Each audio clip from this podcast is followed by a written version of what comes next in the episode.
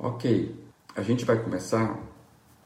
É uma semana que nós temos aqui conversado a partir da tentação de Jesus e para refletir sobre a tentação. tentação ela é comum a todos, não há não há exclusividade de alguém que passe pela vida sem, sem experimentar a tentação. É, ontem nós vimos aqui a primeira tentação. Jesus foi provado na sua identidade como filho, como filho de Deus, o filho amado de Deus. Era como se fosse algo injusto um filho de Deus passar por necessidade, essa foi a tentação.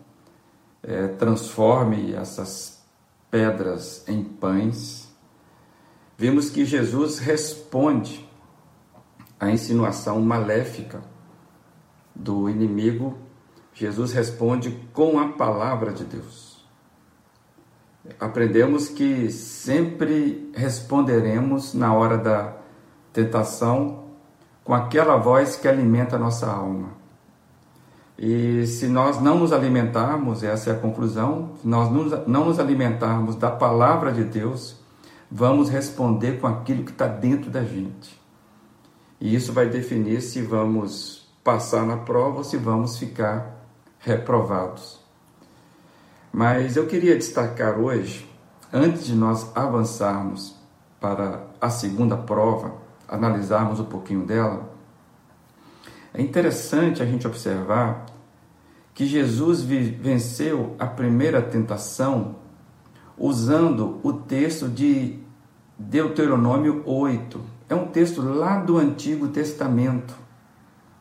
Né? É, é, nós sabemos que a Bíblia ela tem duas divisões: a divisão do Novo Testamento, que é a partir dos Evangelhos, é a, é a aplicação da, de tudo que, nós, que a humanidade, né, que Israel aprendeu no passado.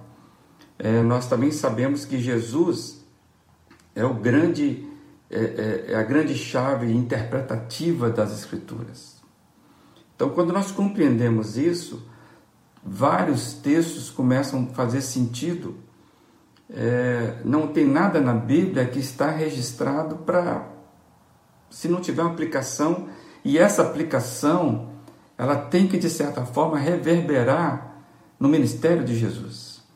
Então é muito interessante, Jesus está ali no deserto 40 dias é, e 40 noites, né, como é citado o texto, fazendo jejum, ou seja, ele, faz, ele fez um jejum absoluto. Então ele está no deserto, depois de 40 dias, com fome, e a primeira tentação é justamente tocar nessa questão é, do pão, né? de ter pão no deserto. E Jesus vence essa tentação citando Deuteronômio 8. E, e, é muito interessante a gente revisitar esse texto. Eu acho você poderia fazer isso com calma depois, mas eu quero destacar o que estava acontecendo lá no contexto de Deuteronômio 8, o que fala né, esse texto. E eu acho que vale a pena te ler um pedacinho, porque isso vai ampliar, isso vai enriquecer o nosso entendimento. O que, que diz lá né, é, é, os versos, apenas os versos iniciais do capítulo 8 de Deuteronômio? Tenham cuidado em obedecer toda a lei que, ele, que, que hoje lhes ordeno, para que vocês vivam multiplique-se e torne posse da terra que o Senhor prometeu com juramento aos seus antepassados. Lembre-se como o Senhor, o seu Deus, os conduziu por todo o caminho no deserto, durante esses quarenta anos, para humilhá-los e pô-los à prova, a fim de conhecer as suas intenções, se iriam obedecer aos seus mandamentos ou não. Assim ele os humilhou e os deixou passar fome, mas depois os sustentou com maná que nem vocês nem os seus antepassados conheciam, para mostrar-lhes que nem só de pão viverá o homem, mas de toda palavra que procede da boca do Senhor. Consegue ver as, as semelhanças? Aqui fala de deserto, fala do, do 40, né? no caso 40 anos, né? tem uma, uma simbologia interessante esse 40. Fala de prova, fala de fome. E, e, e, e é, é muito interessante porque se, e fala inclusive de um alimento, né? de um pão chamado maná, que é aquele pão que caía do céu, foi um presente de Deus para sustentar esse povo durante esses 40 anos no deserto, para que o povo não passasse fome. Era algo espetacular. E é interessante a gente perceber que o próprio Jesus, mais à frente, no seu ministério, é, se você ler lá João capítulo 6, a partir do versículo 25, você vai, dizer, vai ver que o próprio Jesus ele vai explicar que a experiência do povo de Israel, que nós lemos agora em Deuteronômio, de onde Jesus tirou contra Satanás, nem só de pão viverá o homem. É, o próprio Jesus vai explicar que a experiência do povo de Israel no deserto é, foi alimentado pelo pão que Deus enviava todos os dias para alimentá-los. E ele vai dizer, ele próprio Jesus vai dizer que ele é o pão vivo. Lá em João 6, Jesus diz: Eu sou o pão vivo que desceu do céu e que dá vida ao mundo. Então, vale a pena você conferir como que Jesus ele, ele, ele é o centro da Escritura e como que ele analisa tudo isso. O que Jesus está nos dizendo quando ele responde para Satanás, que nem só de pão viverá o homem, é que está dizendo: Olha, eu sei o que é viver no deserto. Eu alimentei eu mesmo. Eu sou o pão da vida. E Jesus está aplicando que não há vida fora dele. É muito, muito lindo isso. Depois você confere João capítulo 6, a partir do 25, e veja como que Jesus aplica toda a experiência né, do alimento necessário para a alma humana, trazendo para ele Jesus. Então, é, qual é o conteúdo da primeira prova? Finalizando então já o que nós estudamos. A tentação de pôr o pão em primeiro lugar e Deus em segundo. É, como diz Eugene Peterson, é, é colocar a necessidade de termos pão no centro da nossa vida e da nossa é, necessidade de Deus em segundo plano. É, é mais ou menos isso. Nós vamos correndo atrás das coisas primeiro para ganhar a vida e depois vamos ver como que a gente vai encaixando Deus em nossa vida. Essa é a tentação. E é interessante que você vai perceber que essa tentação ela é sutil. Nós fazemos assim. Bem, ocorremos o risco de fazer isso. Hoje eu quero avançar um pouquinho sobre a leitura que vai falar da segunda tentação, que estão que essa segunda tentação está registrada nos versos 5 e 7 de Mateus 4. Diz assim: Então o diabo o levou à cidade santa, colocou-o na parte mais alta do templo e lhe disse: Se és o filho de Deus, joga-te daqui para baixo, pois está escrito: Ele dará ordens a seus anjos a seu respeito e com as mãos eles o segurarão, para que você não tropece em coisa ou em alguma pedra. Jesus lhe respondeu: Também está escrito: Não ponha à prova o Senhor, seu Deus. Joga-te daqui, joga daqui de baixo, pois está escrito.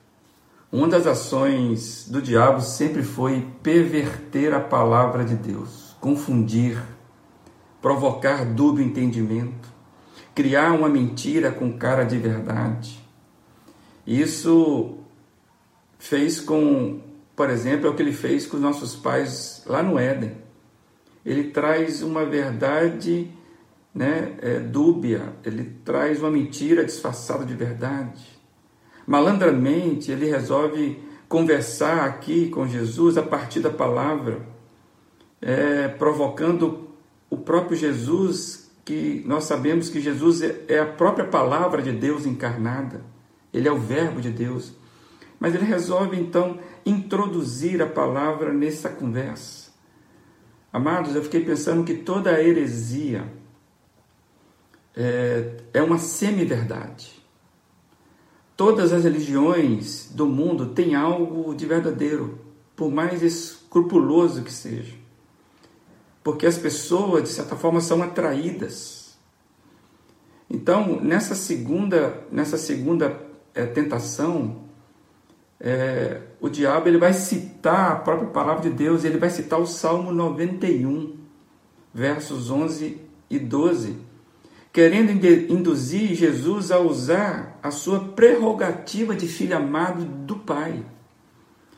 Ele tenta naquilo que seria, vamos chamar assim, o direito do filho. Né? É, e qual era o direito do filho? O Salmo 91 vai dizer isso, né? Da, daquele que habita no esconderijo do Altíssimo, ou seja, a proteção do abrigo do Onipotente. Ele, ele joga para Jesus é, é, é, do, do, tipo assim: vai, você tem tudo isso, por que, que você está prostrado? Muita gente cai nessa situação e hoje em dia, então, mais do que nunca. Entende mal as coisas, eu acho que nós ouvimos expressões que indicam isso. Sou filho do rei, eu posso exigir um tratamento à altura do meu status. Já ouviram algo assim? Cuidado, não toque. Não toque no ungido do Senhor. Muito cuidado, hein? Cuidado comigo. Tem uma espécie de, de, de teologia é, no presente, hoje, muito presente, que, que quer nos fazer acreditar, essa teologia, que Sofrimento não combina com fé, por exemplo. Que podemos ter tudo do bom e do melhor, pois somos filho do dono. Já ouviu isso? Eu sou filho do dono do mundo, né? de todas as coisas. Então, eu tenho direito, eu tenho direitos. Né? É, é um tipo de, de, de, de teologia que somos chamados para ser cabeça e não cauda. Já ouviu essa expressão muito por aí, em música? Muita gente querendo viver de milagre em milagre para exibir o sobrenatural das suas vidas. Eu fico observando como que muita gente é, é, é uma vitrine de milagres poderosos, atraindo para ela mesma algo de especial. Eu fico preocupado. Por exemplo, eu vi pessoas dizendo que não usariam a, a máscaras nesse tempo de pandemia porque não seriam atingidas. É, é que estavam cobertas pelo poder de Deus e, e, na verdade, o crente verdadeiro não sofreria com essa pandemia, seria até uma falta de fé usar a máscara. Eu cheguei a ouvir isso. Isso para mim não é viver pela fé, isso para mim é uma ignorância disfarçada de fé. É quase que é, tentar ao Senhor. E ignorância, Deus não tem compromisso com ignorância. Né? Então, é, Deus, Deus me parece que é mal entendido aqui. É, e sobre o uso da máscara, só um parênteses aqui, pessoas que fazem assim em nome da fé, dando um terrível testemunho, péssimo testemunho, porque a máscara é sinal de que eu estou preocupado em proteger com a proteção do outro, do próximo. E coisa mais linda dentro do Evangelho, do cristianismo, é você né, cuidar do outro. Mas fechando parênteses, interessante ver que Jesus não se deixou levar por essa é, insinuação maléfica. Jesus, na sua fragilidade ali, não perdeu o foco da missão da sua vida, como já foi até explicado aqui. É, e eu fiquei pensando que muita gente desiste da caminhada com Jesus justamente por não ter suas expectativas atendidas. Muita gente resolve buscar atalhos porque parece que depois que entregaram suas vidas para Jesus, as coisas pioraram. Então começam a criar um jeitinho gospel, um jeitinho de ser evangélico, sei lá, algo estranho. É, e aí o conteúdo dessas segunda tentação, ela, ela, ela nos aponta da seguinte questão: priorizar a exuberância do poder, colocando Deus como uma força a meu serviço. É, é, é como se não pudéssemos ter uma, uma, uma vida simples, uma vida comum. O crente, aquele que é filho de Deus, precisa ter algo excepcional para contar. Né? Precisa ser algo grandioso, algo espetacular. É, é, é como se Deus entrasse para me dar uma, uma extravagância na vida. Já ouviram essa expressão, né? É, parece que Deus me dá uma, uma unção e que me coloca, é, de certa forma, é, é, é, em, em destaque em meio a todos. É algo de exibição, é algo vinculado a uma imagem. É, já viram que, de fato, tem um tipo de evangelho que tem é, se escamoteado atrás de uma performance de poder. Fico preocupado com isso. Amados, o que eu aprendo aqui é que Jesus se recusou a usar Deus para tornar a sua vida super interessante. Jesus não cedeu à tentação de transformar Deus em gênio da lâmpada. A pior coisa que pode acontecer conosco, que cremos, que temos experiência com o Senhor, é nos tornarmos arrogantes da fé. Achar que temos o poder e o que precisamos então é usar esse poder a todo momento, a todo custo. E, e aí nós vamos nos transformando numa espécie de, de uma gente é, difícil, de lidar. Eu entendo que com essa tentação, essa segunda, Jesus está nos chamando para avaliarmos a nossa inclinação pelo domínio, a nossa inclinação pela exibição vaidosa, e hoje vivemos tempos da, da exibição, né, por causa da mídia. Jesus está nos chamando a atenção pela mania que a gente de querer ser grande, ser importante é, como diz lá, ser a, a última bolacha do saquinho, né? a mais importante. E Jesus está nos convidando a vencermos essa tentação e voltarmos a pensar na simplicidade do Evangelho. Amados, com a segunda tentação de Jesus, fica para nós que a vida simples, ela, ela precisa entrar em nós. Nós temos cuidado com essa unção exuberante. Temos cuidado com essa teologia que nos coloca como super crentes, que o nosso palavreado é o tempo todo é, pessoas de poder. Às vezes eu, fico, eu tenho a impressão que as pessoas elas dizem com muita facilidade: não, porque Deus falou comigo, então eu estou fazendo isso. Deus falou comigo porque eu estou fazendo isso. Então Deus falou comigo. Parece que é uma facilidade que estranho. Eu, eu, olha, Deus fala comigo pela palavra, mas a, a, sensação que eu tenho é que existe um, um, um discurso poderoso de intimidade que traz para a pessoa uma exuberância de poder. Nós temos que tomar muito cuidado com isso. E a segunda tentação de Jesus é um alerta para que a gente não caia nessa, é, nesse tipo de evangelho que não é o evangelho. Então Jesus está nos chamando para avaliarmos a nossa inclinação de domínio, de poder, de exibição, né, de, de grandeza. E Ele está nos convidando hoje a vencermos essa tentação e vivemos a simplicidade do Evangelho, sem os adereços. Que Deus nos ajude a caminhar nessa vida, vencendo não só a primeira tentação, vencendo a segunda tentação, que são extremamente é, sutis. Que possamos viver esse poder do Evangelho de nos tornarmos simples na vida de amarmos com simplicidade, de vivermos com simplicidade aquilo que Jesus nos ensinou. Amados, vou parar por aqui. por causa do tempo. Se Deus permitir, amanhã nós avançamos um pouco mais no texto para avaliarmos aí a, a terceira tentação de Jesus. Que Deus abençoe a sua vida, que você possa de fato viver hoje, é, sabendo de que Jesus tem algo espetacular para você na simplicidade da vida. Tá bom, amados? Fica na paz do Senhor Jesus. Que você tenha mais um dia abençoado na presença dele. E amanhã, se Deus permitir, estamos de volta nesse horário.